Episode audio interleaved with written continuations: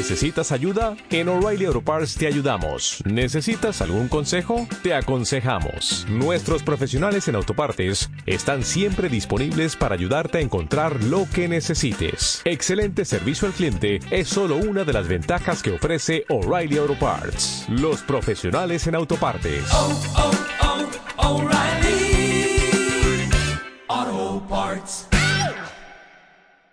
Oh, capitán, mi capitán. Con lluvia, con sol, con nieve, con hielo, la función debe continuar. ¡Soy el rey del mundo! Aquí comienza el programa de cine de Radio Castilla-La Mancha.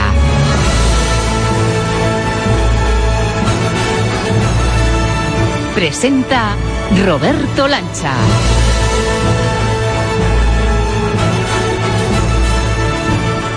Señoras, señores, distinguido público, bienvenidos. Ya lo escuchan, el cine no para, el cine suma y sigue. En pleno verano pisamos el capítulo 45 ya de Estamos de Cine. Una función que puede presumir de tener como gran hilo argumental la que ya se ha definido como una de las grandes películas bélicas de los últimos tiempos. Ya tenemos en cartelera Dunkerque, el gran reto de Christopher Nolan, el personalísimo creador que cambió la imagen y la dimensión de Batman en una saga para la historia. Y es que la crítica ya ha encumbrado este potente relato visual de una evacuación épica y nosotros queremos hoy adaptar nuestra función a la grandeza de las grandes películas y a las grandes bandas sonoras del género, que les adelanto son muchas y maravillosas. Así que extendemos ya la alfombra y prometemos un rato de cine y de radio con hielo, con mucho sabor y a todo color. Primera cita, parada imprescindible en nuestro recorrido, las salas de cine y una costa francesa amenazada por los nazis. Nosotros estamos ya preparados, o mejor dicho, como nos gusta más decirlo,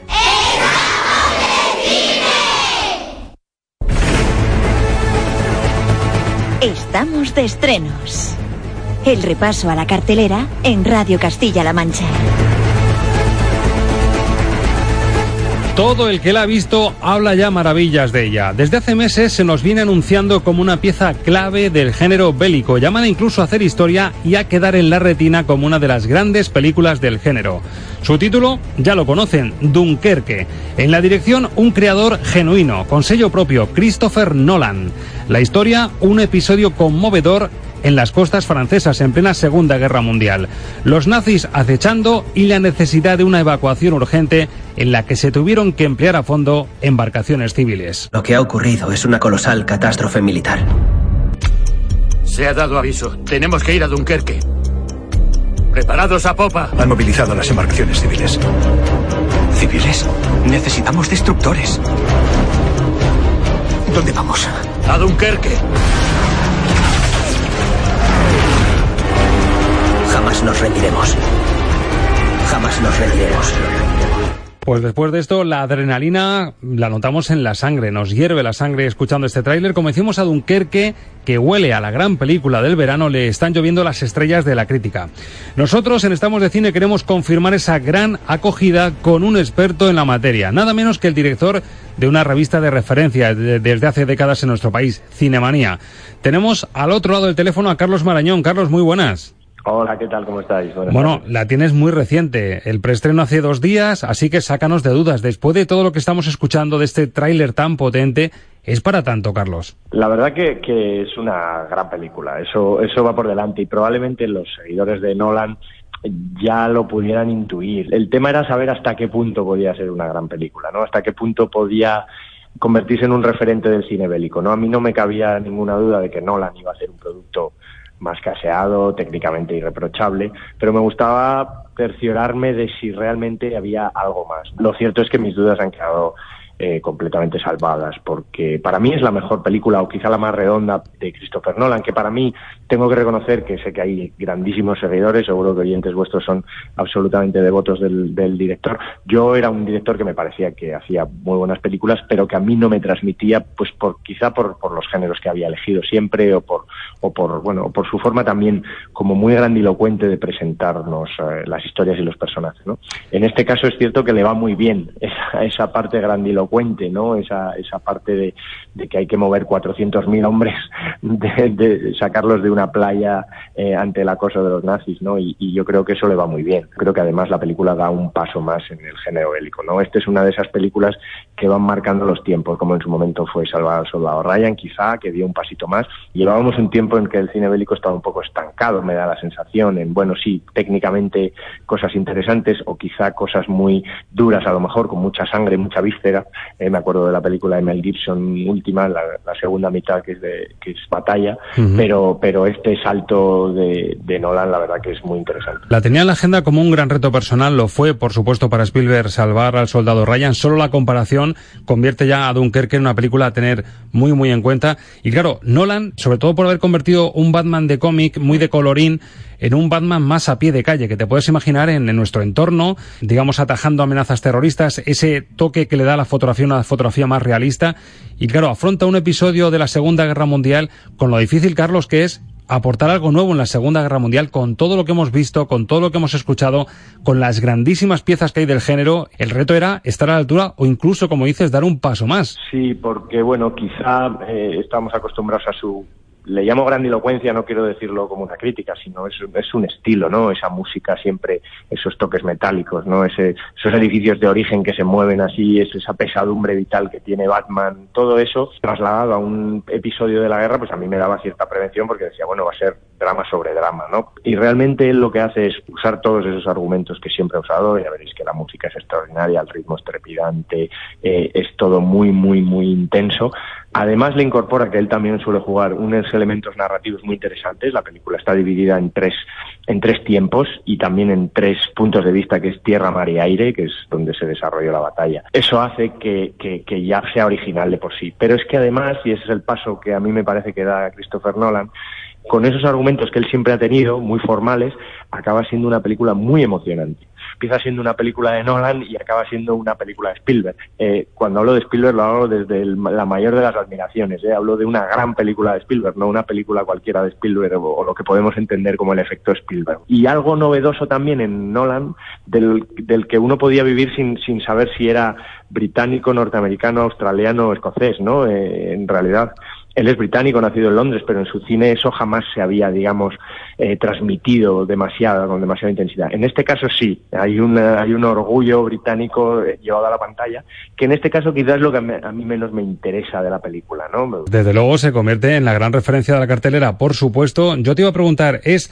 la gente que la está viendo en cartelera, que ha visto el tráiler, es cine comercial puro y duro de palomitas, de ir a pasar un ratazo de cine, o hay que saber que vamos a ver una película con su pozo, su peso y que, que hay que ir no, preparado, vamos, bien despierto. No, no es una película lenta, por supuesto. Vamos a ver, si hablamos de ritmo, es una película trepidante. No es una película solo para pasar el rato, tampoco, ¿no? Y, y obviamente es una película bélica, o sea, el que hay muchos disparos, muchas explosiones, el sonido te mueve de la butaca, eh, todo eso está. O sea, que digamos que el que no quiera ruido, eso. Pero tampoco estamos viendo una película de Michael Bay. No es eh, Pearl Harbor. Esto tiene una impronta de, de cine de mucha calidad, ¿no? En Cinemanía os gusta calificar también sobre cinco estrellas, así que yo le pido al director director de esta revista, que es la gran autoridad para ponerle la calificación a la gran peli de la semana. Sobre cinco, Carlos, ¿qué le ponemos a Dunkerque? A mí no me gusta quedarme en notas intermedias, ¿no? Prefiero cargarme o, o, darle el máximo. Yo es una película de cinco estrellas. Yo siempre creo que hay 10, 12 películas eh, de cinco estrellas al año, una por mes más o menos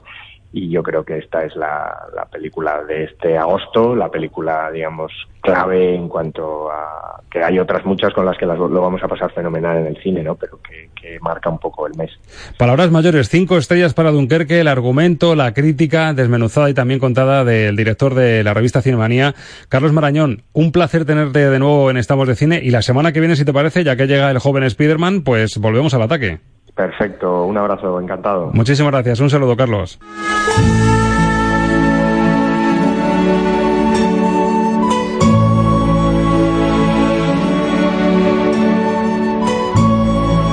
Estamos de cine. Con Roberto Lancha.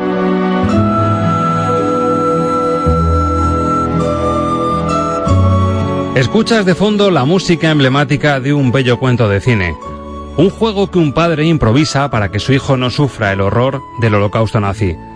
Si algo nos ha enseñado el cine, en sus más de 100 años de historia, es que la guerra, con sus sombras insondables y sus luces, puede ser un incomparable aglutinador de sentimientos extremos y conmovedores. Nuestra sección de bandas sonoras de esta semana quiere ser un ejemplo de ello. Agárrate, porque entramos en zona de guerra.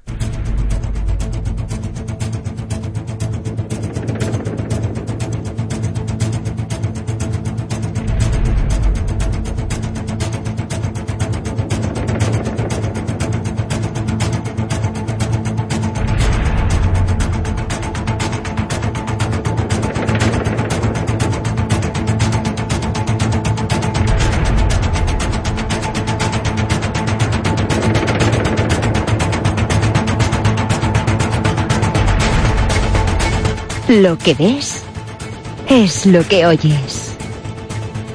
Música para soñar cine con Ángel Luque.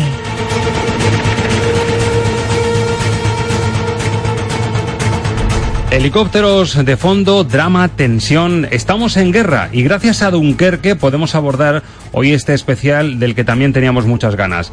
Y nuestro Cicerone, como siempre, si hablamos de música y de cine, Ángel Luque. Ángel, muy buenas. Muy buenas, Gordo. Vaya oportunidad que nos brinda Dunkerque y lo que vamos a descubrir gracias a esta película que, por cierto, tiene compositor de los grandes. Es decir, no tenemos que eh, utilizar la excusa de Dunkerque para mirar atrás, sino que el propio compositor Hans Zimmer de, de esta película, de esta banda sonora, ya es el que nos introduce en un terreno maravilloso de música y de cine. Además es un compositor con un amplísimo currículum en el cine bélico, es un auténtico especialista y, y bueno, y habría que tener algunas películas por ahí como El último Samurai eh, o como Gladiator, que bueno, no sé si se pueden encuadrar, encuadrar dentro del cine bélico, pero vamos, que belicismo tienen, la cosa es que está encuadradas en épocas históricas diferentes a lo que entendemos como el cine bélico, ¿no? Que sobre todo está encuadrado fundamentalmente Segunda Guerra Mundial y Vietnam. Quizás son los dos eh, marcos históricos donde casi todos situamos el cine bélico, pero bueno, si lo ampliáramos más, tendríamos una lista de bandas sonoras de Hans Zimmer relacionadas con este, con este apartado del cine muy amplio. Hay que decir que hemos ido a los grandes. Van a salir nombres apoteósicos. Y de- muchos que se quedan fuera, Y muchos ¿eh? que se quedan si fuera porque no acabamos. efectivamente tendría que ser una sesión continua de, muchas horas, que no estaría mal tampoco, ¿eh? Sí, sí. Pero bueno, empezamos con este Dunkerque, que es lo último, lo más inmediato que tenemos. Hemos escuchado las críticas, las valoraciones estupendas de la película. Como experto en bandas sonoras, ¿qué te parece? De primeras parece muy apropiado porque te mete en situación. ¿Qué te ha parecido esta composición de Zimmer en el 2017? Bueno, habrá que esperar un poco a, yo por lo menos a ver la película, ¿no? Siempre me gusta decir, hay, bandas sonoras que ya sin ver la película ya te gustan y dices, bueno, qué maravilla, ya casi entre comillas, me da igual a qué película pertenezca porque ya me gusta, ¿no? Y hay bandas sonoras que son muy de escenografía, como puede ser esta, donde hay que verla dentro de la película para poder comprenderla un poco mejor. Yo tengo muchas ganas de ver la peli, que está recién estrenada y no me da tiempo a, a verla, tengo muchas ganas de poder verla, que dicen que va a ser eh, casi, casi sin duda la película del año, aunque esto, luego este cartel se le colgará alguna más por ahí, ¿no? Pero mm, va- parece que va a ser una de las, de las grandes. Eh, desde luego, algo anterior a esto, que es hasta el último hombre, que podría estar en esta selección también perfectamente, pero ya le dedicamos una sección en su momento, eh, venía de la escuela de Zimmer, aquella banda sonora de Gregson Williams, porque pertenece a su productora, ¿no? De músicos. El que se encarga el propio Zimmer de ella habla de la importancia del proyecto, porque Zimmer, como digo, ya es como el padre de muchos músicos y mm, solo se llega al padre cuando el, el producto que se va a tratar es de alta calidad, si no él ya no suele... Esto no es como los grandes componer. actores que leen primero los guiones, ¿no? Exactamente, Primero el guion, la trama y cuando ven que está a la altura dicen me meto en esto. Entonces, bueno, tiene, tiene pinta de que va a cubrir bien y que cubre bien el expediente de lo que la película pretende, de que nos mete bastante bien en la acción, eh, aunque eh, me da a mí que en esta banda sonora hay elementos o mete elementos un poco diferenciadores con todo lo demás que vamos a escuchar, porque lo demás, aunque cada una de esas bandas sonoras que vamos a escuchar tiene algunos toques, algunos matices diferentes, eh, esta me da que está más hacia eh,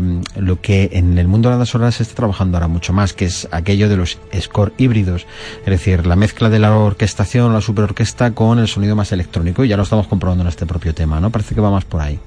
Bueno, pues Hans Zimmer, compositor de Dunkerque, de una banda sonora que va a dar mucho que hablar, como la película, y estamos hablando de cine de altura que en realidad tiene, como decíamos en la introducción, muchísimos ejemplos, muchísimas muestras y piezas maestras para disfrutar de gran cine y de gran música, porque, y lo demuestra esta película que vamos a escuchar ahora, La Delgada Línea Roja del año 98, en la que repite Zimmer, en este caso con la dirección de Terrence Malick, pero claro, el contexto de la guerra es tocar los límites, los extremos. Es decir, la condición humana llevada al extremo y eso tanto en la esperanza como en la desolación da mucho juego.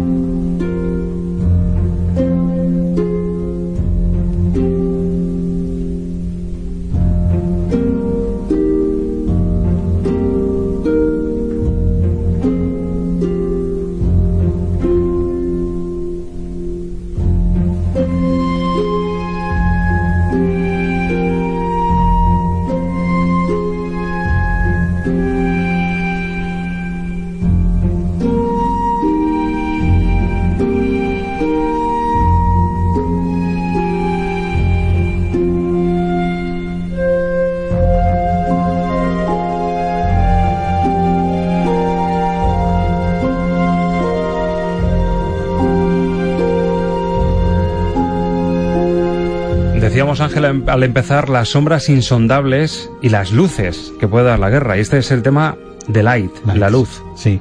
Bueno, esta banda sonora, eh, hay que decir que es igual de particular que la película. Porque el- todo lo que hace Teres Malik, pues tiene sus particularidades, ya que es un personaje en sí mismo, el propio director. Y quienes hayan visto algunas películas de, de Teres Malik lo saben, que es un director con muchas particularidades. Algunos les raya muchísimo y no lo aguantan, a otros eh, les entusiasma lo que hace Malik. Yo soy quizá de los que están un poco en medio. Hay cosas que me gustan y cosas que no me gustan. La Delgada Línea Roja es una película de guerra muy atípica. Por eso también está aquí, porque de lo que ha hecho Hans Zimmer, quizás lo que menos se acerca, y lo estamos escuchando, a lo que es el prototipo el estereotipo del género. Es decir, el cine bélico tiene unas características musicales que se cumplen en casi todas las bandas sonoras. Sin embargo, la Delgada Línea Roja, que de por sí es una película bélica muy diferente en todos los sentidos, es una película más contemplativa, más trascendental, o sea, más en esa línea de lo que a Malik le gusta, pues Zimmer hace una banda sonora también así, muy contemplativa, muy, muy eh, en los aspectos, bueno, pues más humanos, más emocionales que la película quiere, quiere tratar verdaderamente yo creo que el proyecto de la delgada línea roja era una mm, yo creo que una historia muy ambiciosa y que mm, tenía muy buenas pretensiones pero no sé hasta qué punto llegó a cuajar dentro del público que es amante de este de este género porque no se comprendió del todo un poco ese tipo de, película donde mm, pues la acción eh, casi es un lujo donde hay muchas cosas que, que están muy economizadas para llevarlas hacia otro terreno no la banda sonora de Zimmer sí es una grandísima banda sonora es decir eh, de las obras de, de Zimmer, junto con la de Black Hawk, que escucharemos después, quizá de las que ha hecho para cine bélico, son las más completas, las más sólidas como composiciones, las que mm, pertenecen a un ritmo totalmente diferente a otras bandas sonoras que vamos a escuchar también hoy, como la de Pearl Harbor, que es como de segunda B prácticamente. Entonces, bueno, comparándolas ahí, pues eh, la de la Línea Roja tiene un altísimo nivel como composición. Estoy de acuerdo contigo en esa diferenciación que haces entre el éxito comercial, la acogida que tuvo en el público y luego la calidad em, que ha trascendido de esta película. Yo creo que es la metafísica llevada a la guerra. Es decir, la guerra pone al hombre en una situación extrema, de dónde venimos, a dónde vamos, merece la pena estar luchando, dar nuestra vida por un ideal, por una patria, por... Y creo que esa idea de metafísica es lo que le hizo tan especial a la película y tan distinta al Nadie- resto. Yo creo que nadie lo ha conseguido luego después de la misma manera. Vamos a ver Dunkerque cómo, cómo es en este sentido, ¿no? Mm, Porque hay otras, pues el Salvar a Soldado Ryan, etcétera, que, mm, bueno, intentaban tocar esto también, pero eh, los primeros 30 minutos de Salvar a Soldado Ryan son incomparables con cualquier otra película. Es decir, eso en, en el aspecto bélico es, es, es un fenómeno único lo, lo que se hizo ahí. Eh, No hay ninguna película comparable con la Delgada Línea Roja en ese sentido. Igual que otra cosa. nada con lo que se ha hecho Malik en el cine es comparable. Es decir, es- él es único en su estilo. Yo escuchaba claro. este, este fondo que has elegido y, y- y veía ese grupo de, de hombres de la compañía de fusileros del ejército americano intentando conquistar ese punto estratégico de los japoneses en una colina. Y es que Le- les ves, efectivamente, les ves casi por intentando, como una serpiente, no como un grupo humano, intentando moverse por ahí. Y esta es una música que te acompaña en ese sentido y de hecho la, la escuchas sin asociarla a la delgada línea roja, sin conocerla. Y no piensas que es una película bélica, una banda sonora bélica. No, no, te mete en ese sentido trascendente, ¿no? En ese sentido. Yo siempre que veo estas películas que mm, eh, de la Segunda Guerra Mundial, las bélicas americanas casi se pueden dividir por continentes. Unas están las que ellos luchan contra los japoneses y otras están las intervenciones que ellos hacen en la, en la guerra en Europa, ¿no? Entonces, eh, ellos también las diferencian mucho en ese sentido. El tema, siempre me he preguntado muchas veces que mm, los japoneses qué pensarán eh, cuando ven muchas de estas películas, porque claro, ellos tendrán su visión también de las cosas, me imagino. Y entonces, ellos no han tenido el potencial para hacer un cine bélico de la misma, de la misma altura, ¿no? Aquí Malik yo creo que no quiere entrar tanto en eso, eh, por eso también es diferente a la película y nos va más a, a, la, a la, persona, a las personas que allí estaban eh, combatiendo, ¿no? Y como digo, eso para el amante del, del género bélico, pues quizá no era del todo mm, fácil de comprender, no era eso lo que uno estaba esperando.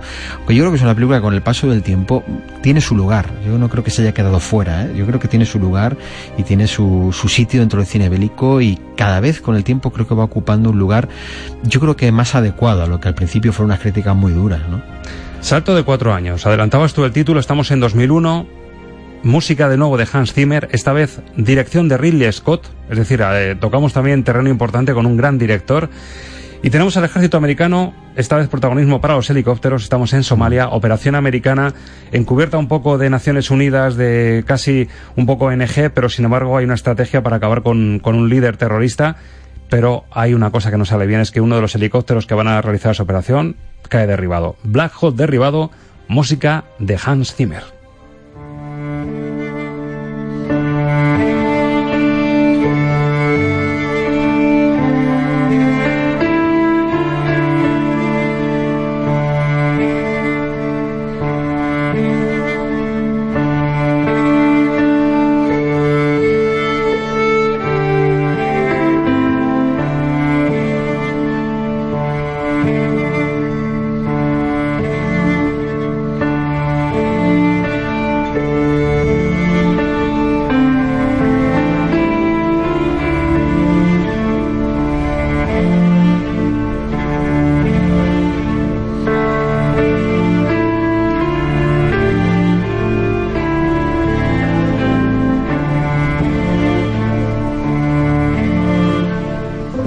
Quizá no tan ambiciosa porque no trata ni una guerra mundial a lo grande, sino que es un episodio muy puntual, muy concreto, en Somalia, en Mogadiscio, en un lugar que tampoco, un episodio que tampoco tuvo mucha relevancia y sin embargo Ridley Scott coge el timón de esta película, reparto espectacular, Josh Hartnett, Eric Bana, Iwan McGregor, Tom Sizemore, William Fichtner, Sam Shepard y de repente esta composición distinta de nuevo con Zimmer como protagonista de la banda sonora y en el punto en el que estamos se puede decir que es el, el compositor de las guerras, ¿no? Sí. Yo creo que por, por peso y por volumen, ¿no? Y por calidad.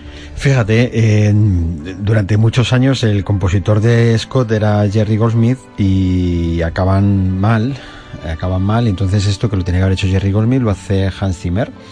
Y, y, efectivamente esto hace que se convierta, yo creo que sin pretenderlo, en un compositor de cine bélico bastante especializado y, y, y cada vez se va asentando mucho más. Esta banda sonora tiene una variedad eh, impresionante de temas. Eh, que van combinando desde el triunfalismo típico americano en sus eh, bandas sonoras a temas más intimistas. Yo he ido seleccionando estos temas porque se sale un poco de lo que todos podemos tener en nuestra cabeza de lo que es la banda sonora de cine bélico. Creo que es bueno romper un poco ese esquema. Después vamos a escuchar temas que quizás sean un poco más de lo que ha sido la sintonía de la música bélica, pero estos temas te llevan a a un, eh, a un intimismo, te llevan hacia un lugar donde la música eh, te deja reposar, te deja descansar. Esta película es mucho más agobiante y asfixiante, por ejemplo, que La Gaña Roja. Es una película que no te deja eh, respiro y que tiene momentos eh, pues, pues muy, de mucha presión, muy, muy inquietantes para el espectador y de, y de, gran, de gran agobio. Y realmente los espacios donde el compositor va dejando al espectador respirar y que el guion y la dirección te dejan respirar, el compositor los aprovecha para hacer cosas totalmente diferentes, ¿no? Esta banda sonora tiene muchas eh, reminiscencias de la música africana, ya que se desarrolla en África. En eso eh, Zimmer le gusta cuidar mucho eh, el tema de los lugares donde se desarrollan las películas. Intenta adaptarse mucho a lo tradicional, utilizándolo siempre como un recurso estilístico dentro de la, de la película. O sea, igual que el vestuario o el paisaje, la dirección de fotografía o la dirección artística nos tienen que invitar a sentirnos en el lugar, la música también. Esto Zimmer lo domina perfectamente. A mí me evoca este tema que has elegido. Veo casi a cámara lenta uno de los momentos de tensión cuando cae el helicóptero y los soldados, que el acierto de Ridley Scott en el enfoque es que te convierte en uno de ellos. Estás ahí metido, dices, yo ni soy del ejército americano, ni tengo un especial interés en que el ejército americano logre su misión en Somalia, pero sin embargo, como ser humano te sientes uno más de ellos y veo una de las situaciones de, de tensión a cámara lenta con esta música. Es lo Sí. que me evoca, que a lo mejor no coincide, pero escuchándolo es lo que me evoca perfectamente. Sí, la verdad es que eh, el poder evocador de la música es, es inmenso y estas melodías, estas melodías así, a este ritmo eh, pausado, este ritmo intenso, eh, es más fácil que nos evoquen. Es verdad que las marchas triunfales, que las marchas grandiosas, eh, todos las retenemos mucho mejor porque las melodías suelen ser mucho más pegadizas, mucho más fáciles de oír, ¿no? Esto que suena un poco como, no sé, entre un puente sobre aguas turbulentas, suena a ese tipo de, melodías, eh, dejan un sabor eh, al espectador de la evocación, que es mucho más importante simplemente que el impacto eh, musical de lo grandioso. La parte evocadora de, evocadora de la música se impregna más en lo psicológico, se nos queda mucho más en el recuerdo inconsciente de lo que, de lo que vimos y muchas veces incluso, perdón, el recuerdo está distorsionado, porque el recuerdo tiene, eh, tanto en el cine como en nuestra vida, tiene un poder de distorsión inmenso. Es decir, según van pasando los años se va deteriorando Y la memoria selectiva también. La memoria selectiva y nos vamos quedando con lo que queremos. Pero vamos mezclando, y esto para los que sean muy cinéfilos lo sabrán, mezclamos muchas veces películas, imágenes, y la música nos lleva muchas veces a eh, recuerdos erróneos, pero no pasa nada. eh, Lo grande del cine, vamos a recordar lo que nos apetece recordar y lo que nuestro cerebro se Es como queda, los libros, eh, en Sí, cada uno se queda, de una que- manera. exacto. Exactamente. Bueno, estamos en el mismo año, fue un buen año de cine y un buen año de cine bélico en concreto. Este era un episodio muy, part- muy particular en Somalia, pero otro director, en este caso Michael Bay, eh, uno de los directores fuertes de cine comercial, rompió la taquilla por completo con una película que sí tocó de lleno un episodio conocidísimo de la Segunda Guerra Mundial. Seguro que le suena y además tenemos de nuevo como compositor a Hans Zimmer en Pearl Harbor.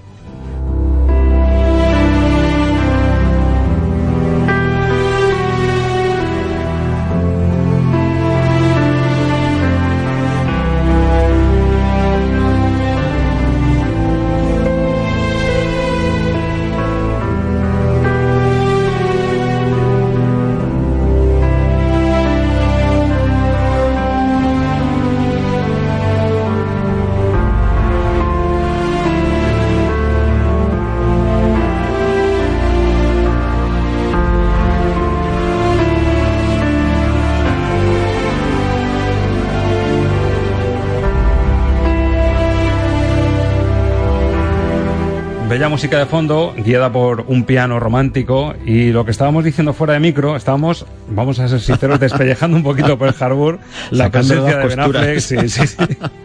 La excusa, pues ese episodio de, de la Guerra Mundial, eh, Pearl Harbor, protagonistas conocidísimos, Ben Affleck, Josh Hartnett, Kate Beckinsale, Cuba Gooding Jr., Alec Baldwin, John Boyd.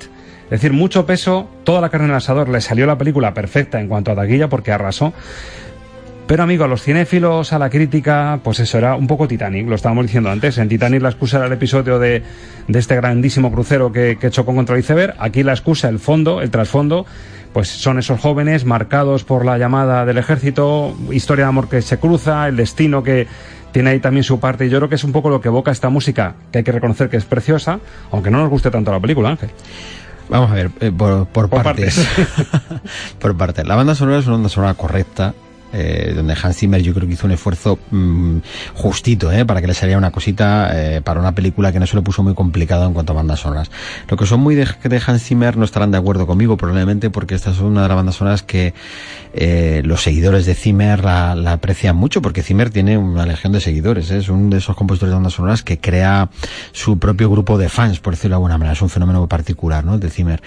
Eh, y sus masterclass que da por internet son muy famosas. Este hombre da masterclass de cómo música para cine. Bueno, pues eh, está considerada como una banda sonora pues de las que más gusta al público. A mí me parece de las más normalitas comparadas con otras bandas sonoras que tiene Zimmer. Hizo este tema que vale para esto, valdría para una película de norte, la guerra de secesión del norte y sur, valdría para una comedia romántica en Londres o en Nueva York, en el otoño neoyorquino por el Central Park. O sea, Hasta valdría- Titanic también pegaría. Valdría para Titanic perfectamente, o sea que valdría para esto, esto es multiusos este tema, ¿no? Entonces, es muy bonito, sí, pero es aplicable a cualquier cosa, no tiene personalidad ninguna. La película a mí me parece una cosa espantosa, o sea, espantosa, porque es una historia que llevada al cine, mira, Dunkerque, por ejemplo, o sea, un hecho histórico impresionante de, de, de, de cine bélico que se, ha- se había llevado ya al cine en múltiples ocasiones, ¿no? Los grandes clásicos del cine bélico, el tema de Pearl Harbor ya lo habrían tratado, y aquí de repente es utilizar Pearl Harbor como si yo te utilizo la caída del muro o como, o sea, cualquier cosa para contar una historia de amor. Una historia de amor además que ya que nos ponemos, tenía que haber hecho dos temas de amor, porque Sí. es una doble historia de amor, no solo es una. Así que encima la banda sonora es una trampa, porque tenía que tener dos temas de amor, no uno. Porque hay dos historias de amor, no vale el mismo para los dos. Cada uno merece el suyo. Claro, hombre. Su composición. Entonces, cada uno merecería el suyo, con lo cual el mismo tema de amor para dos no vale. No vale. Así que ya está nuestra opinión sobre la banda sonora. Bien, correcta para escuchar. Y además, estas de esas bandas sonoras con el tema principal se ha utilizado hasta la saciedad en un montón de cosas, ¿eh? O sea, de esto que lo escuchas, desde las historias de reencuentro estas de gente que lleva 20 años sin verse en televisión, Pearl Harbor te la ponen casi fijo, ¿eh? De fondo. Dunkerque es la contención, lo genuino, ese, ese regreso al auténtico, a la, a la guerra cruda, ese color metálico que ya hemos Sí. visto en el tráiler y que se ve en la película, y Pearl Harbor es el triple lazo, el merengue y una fórmula que se sabía que iba a triunfar, por supuesto, en taquilla. Otra cosa es el recuerdo que deja, que Ese, estamos viendo ese- que ese no... color de Dunkerque me recuerda mucho a Manchester, a Manchester frente al mar. Totalmente, me recuerda ese sí. tipo de, Ese de color metálico, de cine. A mí me encanta esa, esa fotografía. Bueno, Pearl Harbor no tiene eso, quiero decir que eso puede haber puede ser Pearl Harbor como puede ser Las Vegas, o sea que da igual. Como diría Alberto Lucchini, también tienen que existir pelis de estas para que vaya Sí, la gente más al cine, cine. y que la maquinaria siga Y funcionando. la industria gane dinero, sí, pero bueno. Y además que pobre Ben Affleck, pues ya sabemos también que el tema actuación, pues deja mucho que desear. Dice que, como decía Lucchini, está mejor el muñequito de Batman que Sí. el propio Ben Affleck, el de Lego. Bueno, otro salto. Este no solo es en el tiempo porque estamos en 2010. Estamos en un contexto en el que las series empiezan a demostrar ese trasvase del que se habló de guionistas, de talento, de, de la masa gris de Hollywood que dio el salto al mundo de la televisión. Ejemplo de ello es lo que se hizo con las guerras. Es decir, el tema bélico de repente da el salto a la tele a lo grande, producción de Steven Spielberg, y surge una serie maravillosa. Yo reconozco que no fui de los adictos a, a esta serie, ¿no? Tom Hanks estaba también detrás de la Tom Hanks también de esto, esto. Sí, tam- también le gustó con el fenómeno ya de, de salvar al soldado Ryan en la mochila. Y de repente, año 2010, The Pacific, serie de televisión en cuya música y composición nos encontramos de nuevo a Hans Zimmer.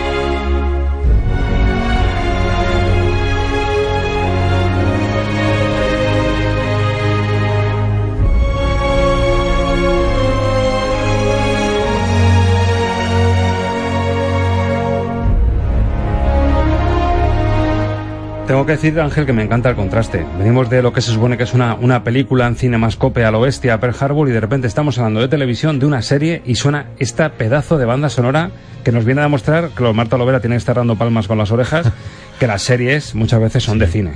Está hecho un poco, está hecho un poco no, está muy, muy, muy hecho a posta. Esto, eh, la selección está hecho un poco a posta para ver un poco los registros por los que va pasando el cine bélico en diferentes momentos y para demostrar una cosa y es el potencial de las series. Efectivamente, como tú dices que por Marta Lovera, ¿no? Eh, es que se han hecho cosas en el mundo de la banda sonora y en el mundo, por supuesto, de la producción que superan las películas en muchos casos. Aquí Hans Zimmer se esmera muchísimo más en la banda sonora, quizá porque esto venía un poco a ser, bueno, era la secuela de, de Hermanos de Sangre, eh, que le hemos desordenado cronológicamente porque, bueno, nos gusta más ponerla después. Para que el looping Eso musical es, eso es. Y entonces eso venía un poco a competir eh, con quien había hecho la banda sonora de Hermanos de Sangre, que era Michael Kamen, y con quien había hecho la banda sonora de Salvar a Soldado Ryan, porque estas vienen detrás de Salvar a Soldado Ryan, y como a la estela de aquello, ya que Spielberg y Tom Hanks, como tú has dicho, se animan y dicen, oye, vamos a, a explotar esto a otro nivel, que, que hemos encontrado una fórmula muy buena para Mm. hacer esto, ¿no? Entonces yo creo que Hans Zimmer se esmeró, porque se veía que tenía dos competidores que habían hecho para los primos hermanos, que Salvar a Soldado Ryan y que es Hermanos de Sangre de esta serie, se esmeró y hizo una magnífica banda sonora. Esta banda sonora es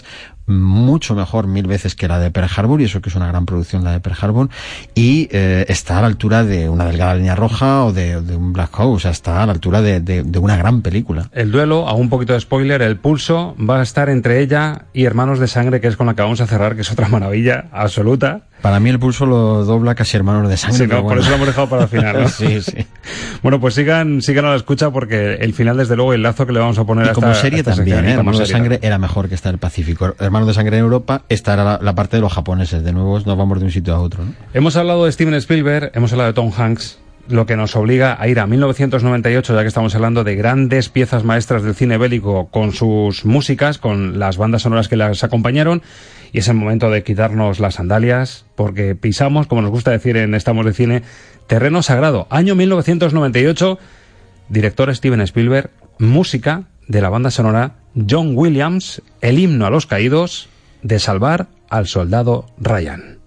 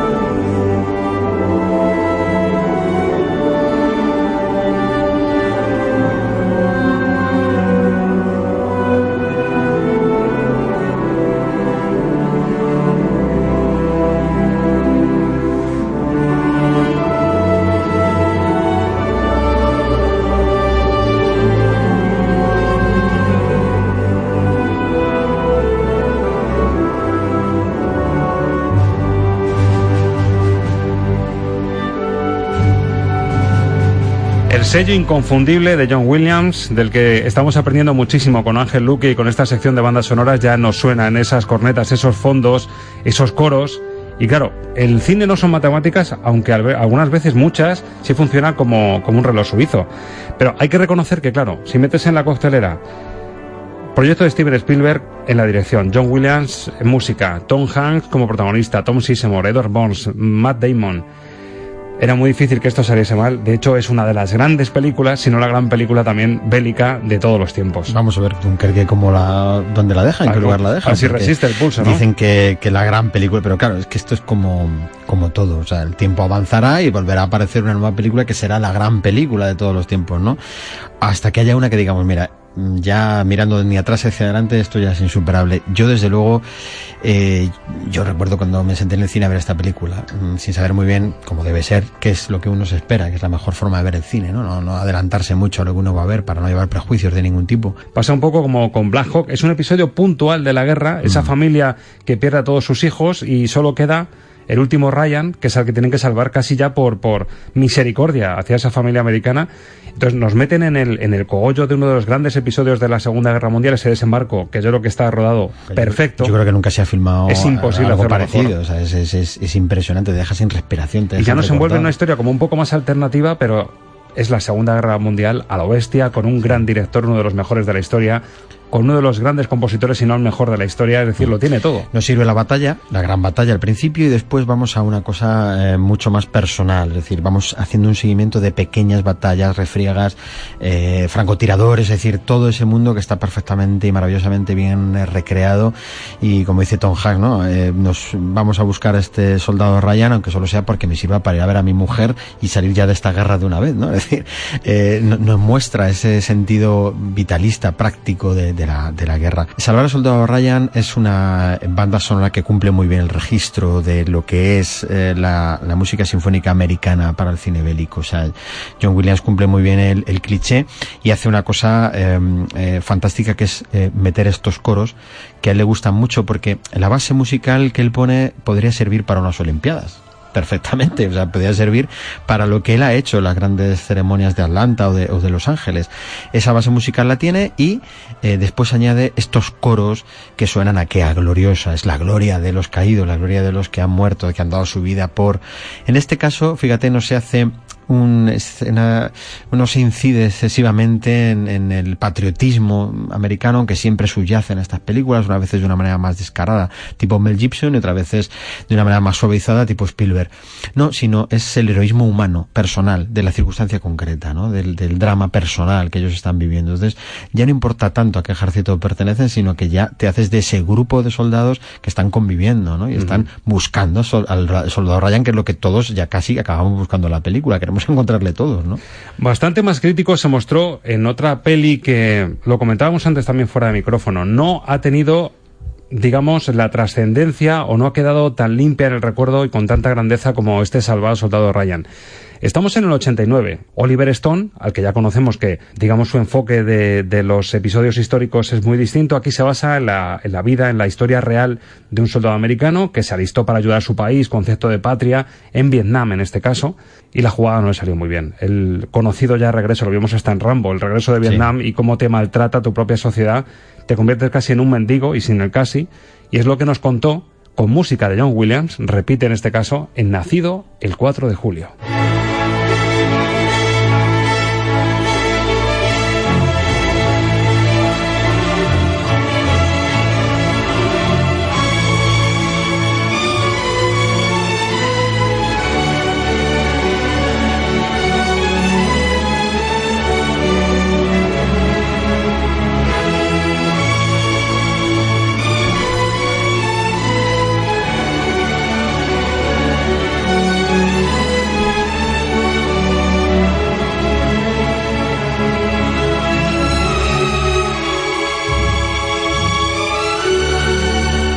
Yo me estoy pensando seriamente lo del Facebook Live este de, de, poder retransmitir en directo que la gente nos viese. Tenían que ver a Ángel Luque como el que te gusta un buen coñac, un buen licor. Según estaba escuchando esta melodía, ah, es que diciendo es... esto es una maravilla. Es que esto es... y, y, ejemplo por lo que hemos dicho de que en este caso la música, que posiblemente sea muy desconocida para muchos oyentes, sí casi que queda por encima de lo que es el registro de la película. Esto es un John Williams además muy diferente, quizá porque trabajaba por Oliver Stone, que es un director con el que trabajó también en JFK. Sí. Y um, Oliver Stone es un director también diferente. Esta película, como tú has dicho, eh, tiene también un, un, trasfondo mucho más político, porque Oliver Stone mete mucho la política en sus, en sus películas. No tiene nada que ver con Spielberg, va buscando otro tipo de espectáculo, por decirlo de alguna manera. Su manera de filmar es completamente distinta. Es una, forma, una manera de filmar mucho más documentada, mucho más detallista en otras caen otras cosas, ¿no? Y, yo creo que John Williams se abrió a hacer una banda totalmente diferente a las que hay en su carrera. Aquí no hay instrumentos de viento, una cosa muy rara en John Williams. Aquí no hay una serie de, de estereotipos en su música. Encontramos en John Williams trabajando muchísimo la cuerda, como estamos escuchando aquí, creando una melodía casi barroca, que esto no es, no es nada frecuente, por eso a mí me, me gusta mucho, porque es un registro de John Williams desconocido y con una melodía bellísima. Una estás joya. de concurso, estás de ponerla de fondo, ¿de qué película es esto? Y yo creo que... que ni siquiera dirá a la gente que sería película bélica, ¿eh? Yo, es que Nacido el 4 de julio es una de esas películas que yo creo que mucha gente fue a verla más por Tom Cruise que realmente que por la historia, sí, ¿eh? porque, porque estaba muy, muy de moda. También, sí. Claro, era, estaba muy de moda como actor y todo lo que hace Tom Cruise iba a ver al cine pero no, es una película que eh, vuelve a la delgada línea roja. Yo creo que la intención era muy buena, la forma de contar la historia era otra cosa diferente, pero tampoco caló en, en, en el género. Es que claro, nos hemos dejado muchísimas fuera, o sea, Platoon, Apocalipsis Now, la chaqueta metálica, o sea, eh, es decir, que podemos meternos en historias bélicas o relacionadas con ejército, etcétera, montones, pero yo creo que como bandas sonoras, por ejemplo, esta está entre las más grandes que se han hecho del cine bélico. Es muy bella, desde luego, la banda sonora, y habrá oyentes, como dices, que dirán, bueno, y los grandes clásicos, ¿qué pasa? Que, que no hubo que esperar a Spielberg ni a Oliver Stone para ver grandes películas. Pues le vamos a hacer caso a esos oyentes que les gusta el cine clásico. 1963, título original, The Great Escape, La Gran Evasión en español. Director, como diría nuestro querido José Luis García, John Sturges. Sturges, sí. John Sturges, sí, para sí. que no vamos a complicar con la pronunciación. y música, aquí tocamos también terreno sagrado, don Elmer Bernstein, así que estamos con la gran evasión.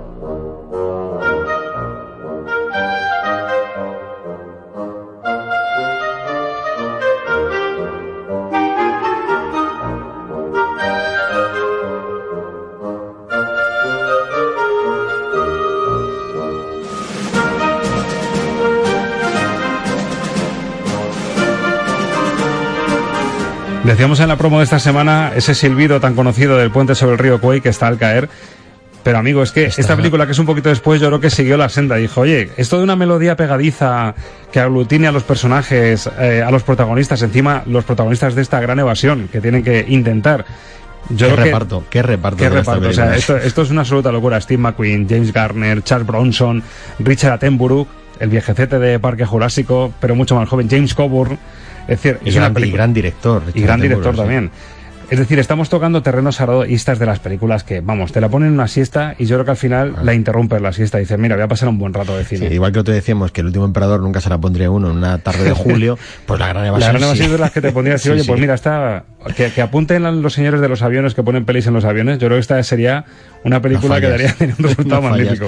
Hombre, eh, Elmer Bernstein venía de, de colaborar, eh, cuando hablamos de los binomios, pues mira, John Sturges con Elmer Bernstein hicieron siete pelis juntas, entre ellas los siete magníficos, eh, y esta La Gran Evasión, que es puro, puro, puro entretenimiento. Son películas tan entretenidas, tan completas. Y, y enormes películas. es Enormes decir, películas. Buenísimas y entretenidas. La fórmula perfecta. una forma de estar filmadas, un, un color que tienen, una, una em, familiaridad en la que uno se siente dentro de la película, ¿no? Si yo- tú dices de la evocación, yo ya veo a, a Steve McQueen montado la moto, o sea, es que, es que te sugiere tantísimo y lo que hizo Bernstein para esta banda sonora es un magnífico ejemplo de la utilización de la música para em, hacer que el barniz eh, que sobresale por la película quede totalmente perfecto rematado. O sea, si tú una puerta la pones sin barnizar, no tiene nada que ver cuando la puerta está barnizada, por muy buena que sea. ¿eh? Y esta música le da un barniz a la película que la redondea. Se respira ese colegueo, esa, esa fraternidad entre los protagonistas que tienen que, que cada uno poner su piececita para poder escaparse de, de la prisión en la que están. Fíjate que aquí no hay, no hay batalla. O sea, esta, esta está elegida en el cine bélico porque está considerada dentro del género, porque narra un episodio histórico también de la Segunda Guerra Mundial. Una consecuencia de la guerra. que tiene que ver además,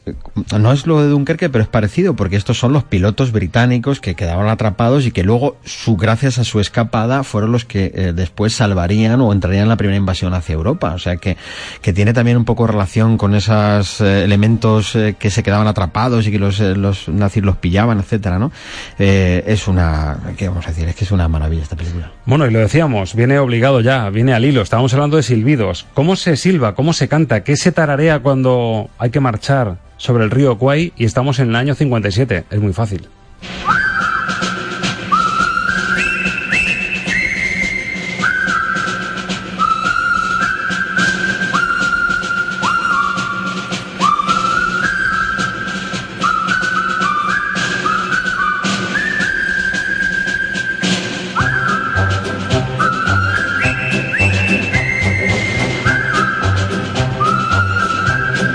Luque, no silbamos, no va a ser que no tengamos bien cogido el tono y el registro fatal. y lo estropeemos.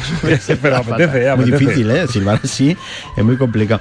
Si tú escuchas esto, Roberto, ¿tú qué piensas? Que el que lo compuso era un, un autor pues alegre, ¿no? Y vivaz y... Pero totalmente. O eso, o que leyó un guion tan magnífico que le entró una alegría de vivir y un, y un convertir un contexto de guerra en algo de amistad y de, y de compañerismo también increíble. Pues mira, Malcolm Arnold, que fue el que hizo esto, es un señor que vivió toda la vida deprimido, fíjate. Fíjate. Esto fue un punto de inflexión, ¿no? Fíjate. Mm, Y esto nos habla de una cosa que es súper, a mí me parece muy bonita y muy interesante, ¿no? Como la creatividad y como el cine y cómo las historias sacan de nosotros cosas que nosotros mismos no somos capaces de sacar. Marco Arnold, un señor que estuvo, además era conocido por sus desvaríos, porque tuvo muchos ingresos psiquiátricos, era un músico muy, muy, muy voluble, cambiaba mucho de humor, era muy difícil en el trato, era muy difícil trabajar con él. Todo esto le pone el río Kwai y dice, esto es lo que se me ha, se me ha ocurrido. Está basado en una melodía anterior, ¿eh? esta melodía exactamente no es suya, pero él le da el fondo, le da la forma y luego crea el silbido para esta melodía que era preexistente. ¿eh? La melodía del silbido ya existía, ya existía antes. Y, le- y crea esto y dices tú, este Marco Arnold, ¿dónde estaba, dónde estaba metido? ¿no? El hombre, mm, pues eso, fue un sufridor absoluto y sin embargo nos dejó esta melodía para Era siempre. British también, como David Lean y Sí. como la producción de la película. Es decir, buscaron ahí la flema Sí. británica Sí. llevada a la guerra, Sí, ¿no? sí, David Lynn después cambiaría a Omar Yar, después para sus otras grandes producciones y No no, está mal no volvería, no, no está mal, no. Se, se ve que mal con Arnold ya vino trabajo otra vez abajo. Es que ¿no? acabaron enfadados, o sea que es que era muy difícil tratarle, entonces sí, sí, acabaron este. mal. Fue su punto. Y dijo Morillar que, que estaba ahí como tercero o cuarto para Lawrence de Arabia, ¿eh? era el tercero o cuarto en posición para componer aquello. Él presentó a... Bueno, vamos a contar otra historia que no- cuando hablemos de Lawrence de Arabia yo te la cuento. Bueno, decías tú de reparto, aparte del grandísimo David Lean, reparto William Holden, Alec Guinness, No veas, sí, sí. Jack Hawkins, James Donald, vamos, otro reparto maravilloso y otra película también de avión Sí. o de siesta, es decir, esta donde te la pongan dices, hombre, ponte sobre el río Guay. Ah, y sigue el puente sobre el río Cuaya, que existe, ¿eh? Y te sale igual, aunque seas una persona deprimida como el pobre, el pobre Malcolm Arnold, te sale el servidito y te vienes arriba. ¿eh? Exactamente. Bueno, llega el momento de la despedida con la promesa y el anticipo que hacíamos antes. De nuevo, las series demostrando que, sobre todo en lo que se ha visto en los últimos años, pueden estar a la altura del cine. Proyecto respaldado por Steven Spielberg. ¿Este también por Tom Hanks o Sí. también por Tom Hanks? Y estamos hablando de una maravillosa banda sonora de Michael Kamen. Estamos hablando de Hermanos de Sangre, serie, miniserie del año 2001.